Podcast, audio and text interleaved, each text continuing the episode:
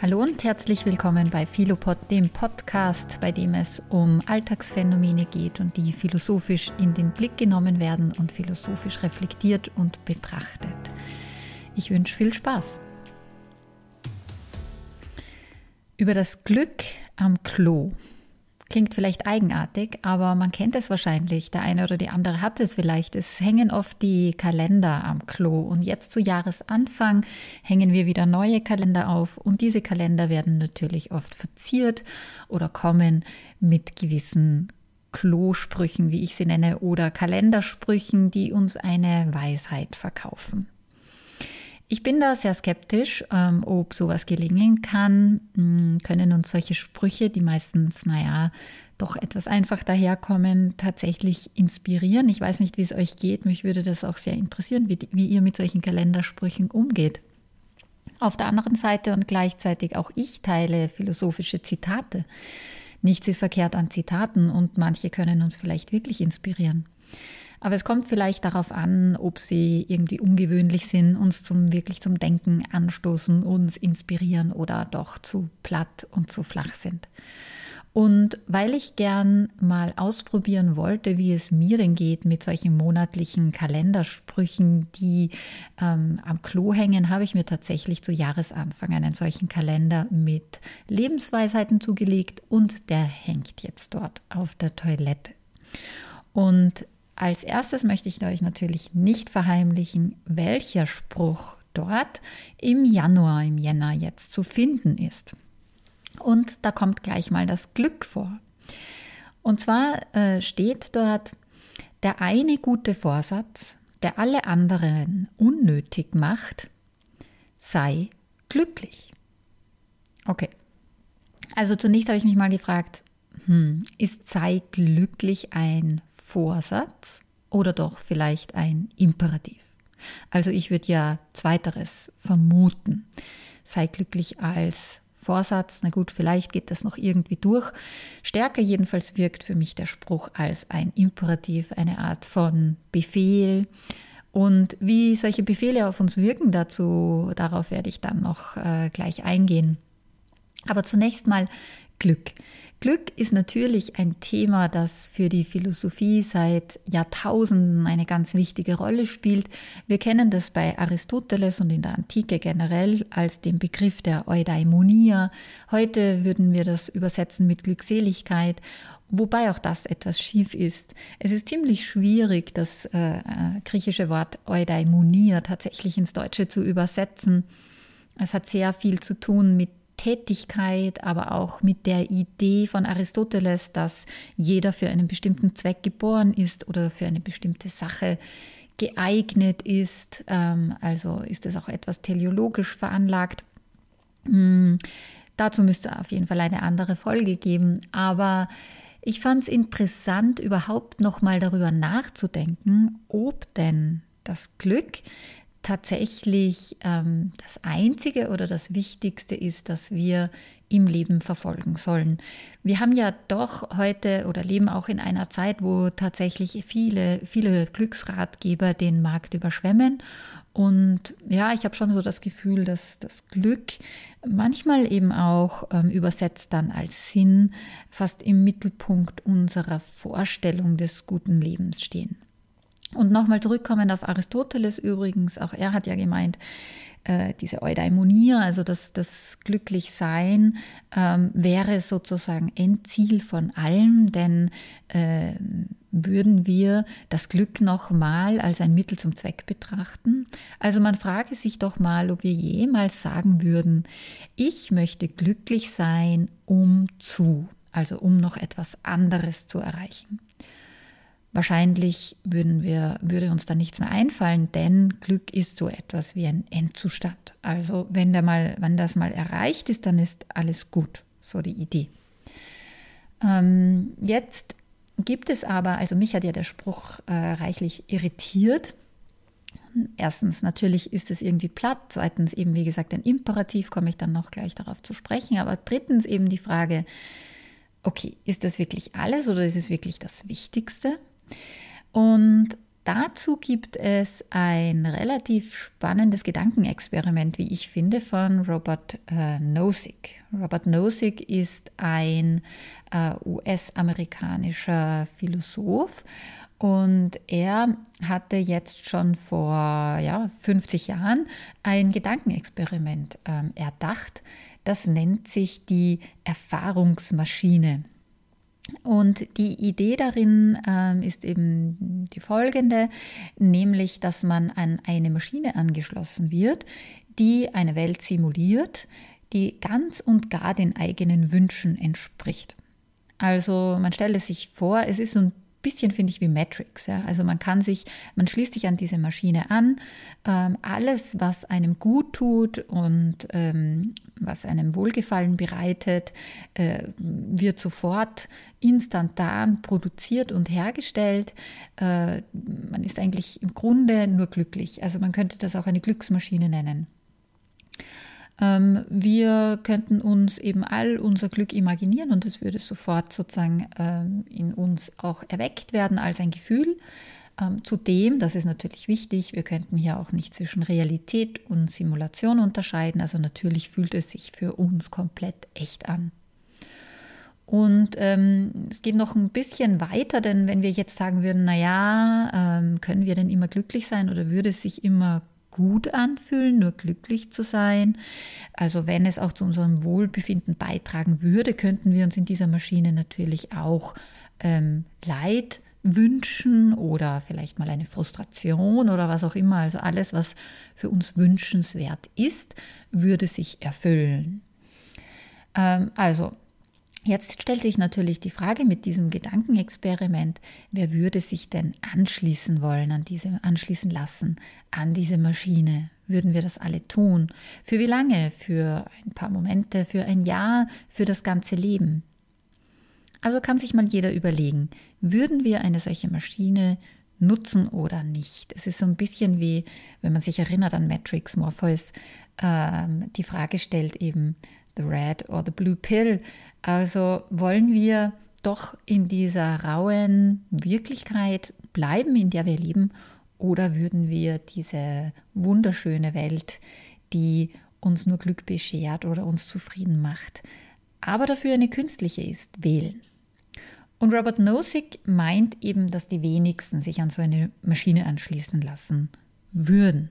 Und jetzt stellt sich natürlich die Frage, warum. Also ich habe schon gesagt, ähm, das Argument, naja, man kann doch nicht immer nur glücklich sein ähm, und ähm, vielleicht nur positive Gefühle erleben. Äh, das gilt nicht, denn man kann sich ja alles wünschen in dieser Maschine, also das wäre möglich. Aber was hält uns denn sonst davon ab, uns an diese Maschine anzuschließen? Und ähm, ja, und das finde ich eine doch relativ spannende Frage, denn ähm, was stört uns daran? Äh, als erstes, glaube ich, geht es tatsächlich darum, dass wir die Realität vor dem Unwirklichen, dem Hergestellten, Produzierten oder Künstlichen präferieren. Und das ist ja doch irgendwie eigenartig, denn der Mensch ist ja gerade, man nennt sozusagen das eigentlich Kultur, was der Mensch herstellt oder in welcher Art und Weise er sich eigentlich auch gegen vielleicht das Natürliche, das Unkontrollierbare und das Chaos widersetzt. Also wenn er dazu in der Lage ist, etwas hm, zu schaffen, zu kreieren, ähm, etwas herzustellen. Also all das nennen wir ja eigentlich Kultur und auch Kunst, also im Sinne auch tatsächlich des Künstlichen. Also irgendwie ist das dem Menschen doch auch eigen. Und doch hat er so ein Bedürfnis danach, ähm, dass er, wenn, selbst dazu in der Lage ist, dieses Künstliche herzustellen, aber er möchte nicht davon ähm, getäuscht werden oder er möchte nicht die Kontrolle darüber verlieren, glaube ich. Also so zumindest meine These. Das heißt, interessanterweise scheinen wir nur das zu schätzen, mm, was irgendwie eine Art Wahrhaftigkeit an sich hat, wo wir davon ausgehen, es ist echt, es ist real, ähm, es wird uns nicht nur vorgemacht. Und Das würde jetzt schon etwas ganz anderes über das Glück aussagen, nämlich, dass wir tatsächlich nicht das Glück anstreben, ähm, sozusagen ein Glück, bei dem völlig egal ist, wo es herkommt, wie es hergestellt wurde, ähm, vielleicht auch wer es herstellt, sondern es geht uns darum, dass sich das Glück einstellt, trotz all der Widrigkeiten einer Wirklichkeit, der wir uns auch aussetzen wollen. Ich finde es tatsächlich einen spannenden Zusammenhang und ich glaube, dass hier ein Wort auch angebracht ist, das vielleicht manche kennen von Hartmut Rosers ähm, Resonanztheorie. Hartmut Roser spricht ja oft über das Unverfügbare.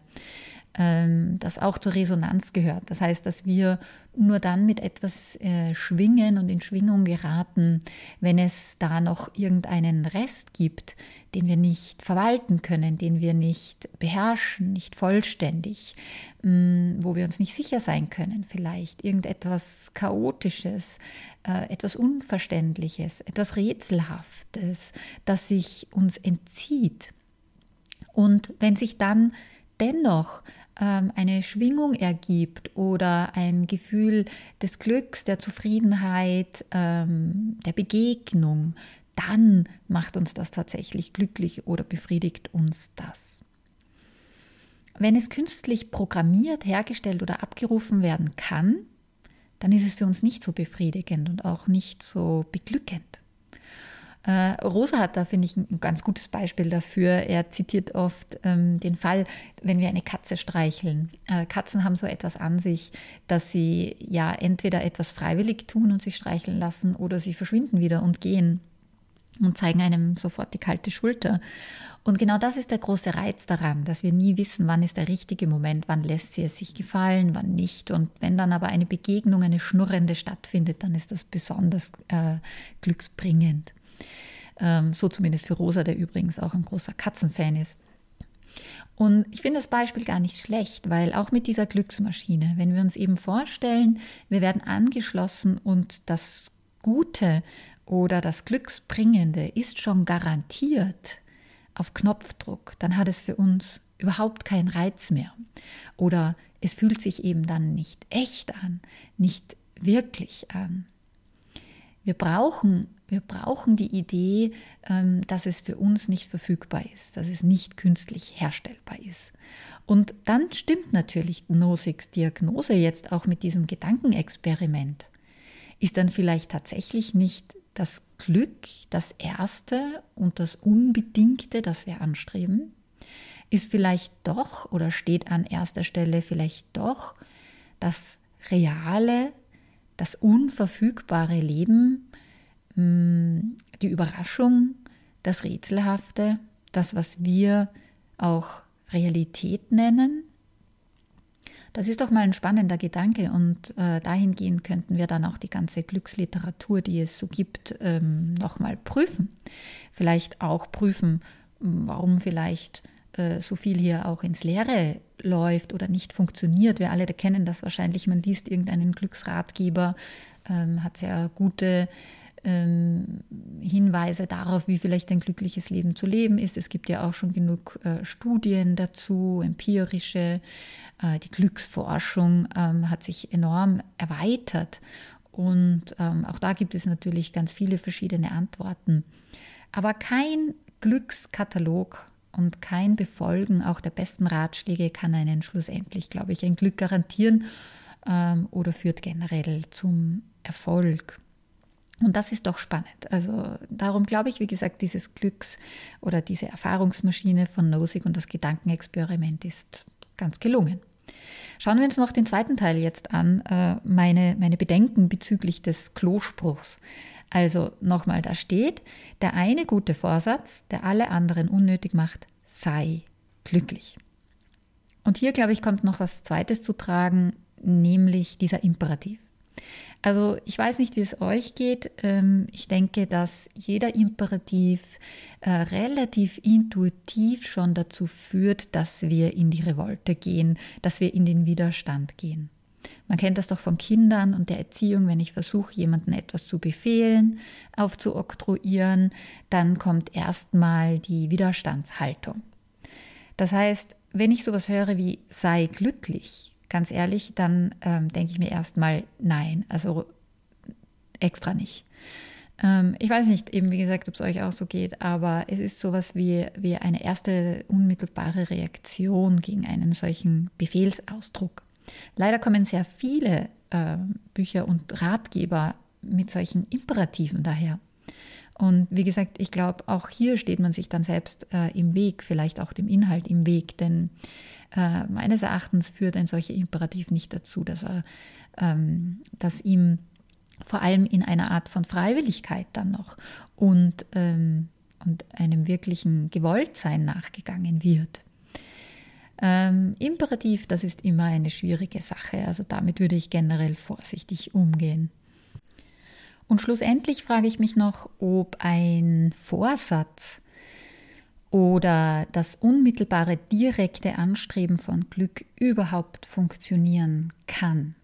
Hm, ich denke ja, dass, ähm, und man muss dazu sagen, auch Aristoteles hat das schon so gesehen, dass sozusagen das direkte Anvisieren des Glücklichseins immer nur ins Leere laufen kann. Denn dann imaginieren wir uns ein Idealbild ähm, des Glücks, das wir anstreben. Und wie das so ist, auch wenn wir uns krampfhaft auf die Suche nach der großen Liebe machen, wenn man so ein Bild vor sich herträgt und es imaginiert, dann äh, entfernt es sich mit jedem Schritt, dem man ihm näher kommt, weil dieses Ideal wahrscheinlich nie zu erfüllen ist.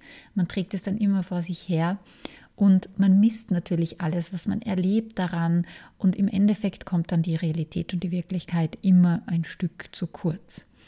Ähm, Glück meines Erachtens kann nur etwas sein, genauso wie Zufriedenheit, ähm, das sich sekundär einstellt. Also dass wir hm, irgendwelche Tätigkeiten tun, die für uns erfüllend sind und damit stellt sich ein Glücksgefühl ein planen eben und direkt anvisieren, suchen und darauf abzielen können wir schon, aber führt meines Erachtens nicht zum Ziel.